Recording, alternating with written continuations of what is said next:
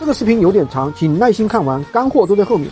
前几天我花十二点八万报了一个课程，随手发了一个朋友圈，有一个高中同学就评论说“成功学继承者”，这个评论我就觉察出意思是嘲讽，庸人欣赏庸人，穷人最欣赏穷人，吹牛扯淡传销，人们对于不能理解的事情肯定是这么回复。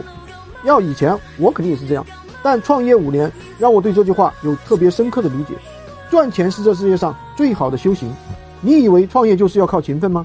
用心就行了吗？永远要投资自己脖子以上的部分。我有一个观点：如果一个人没有被割过韭菜，如何去割别人的韭菜呢？是不是说明了你从来没有成长过？割韭菜要看什么角度。我喜欢被割韭菜，我觉得能割我韭菜的人，他一定是有我我值得学习的地方。人生不就是被割韭菜和收割吗？只是取决于你被谁割了。有时候选错行业是不是被割韭菜？娶错媳妇儿是不是被割韭菜？开店选错地方是不是也是一样？被割韭菜也是一种不断尝试、不断试错。越年轻的时候，我觉得应该被割韭菜。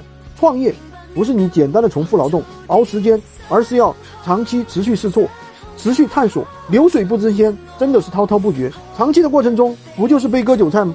只是有的人被割的频率高，有的人从来不被割。其实这三年我花的学费，参加大大小小的付费课程，大概也有一百多万了。虽然我也只是赚了鼻屎那么大小的一点财富，但是我越来越舍得投资脖子以上部分了。我发现成本最大的其实是你根本不知道你的不知道。我们所有人都是井底之蛙，区别在于井口的大小。而我愿意主动去扩大自己的井，我不想因为我自己的不知道而错失太多的机会。